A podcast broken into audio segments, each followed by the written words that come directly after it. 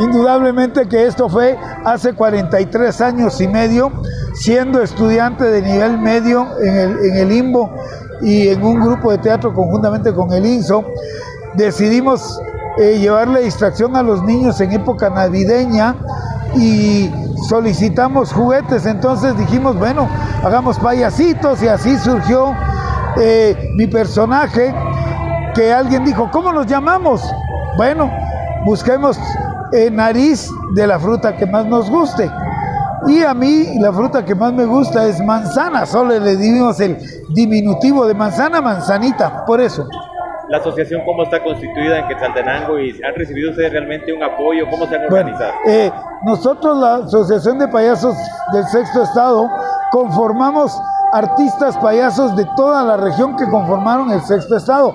Aquí hay compañeros de Huehue, de Toto, de Quiché, de Sololá, de Reu, de Mazate, ¿verdad?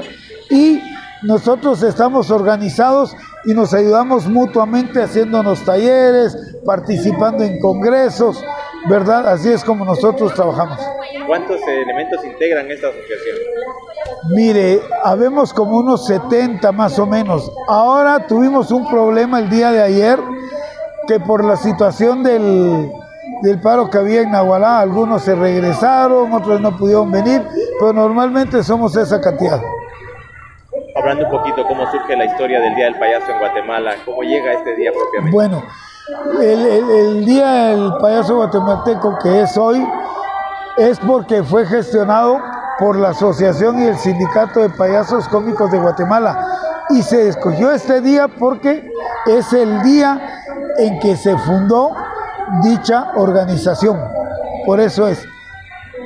A nivel nacional, un promedio de cuántos payasos hay integrados. Yo me atrevería a decir que habemos más de, de mil, mil quinientos payasos.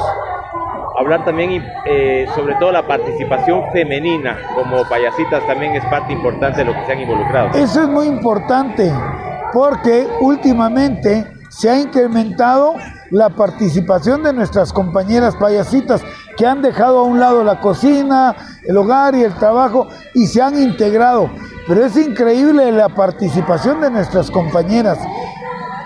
Ha incrementado cada año y lo más importante que ellas se han preparado, se están preparando cada día más.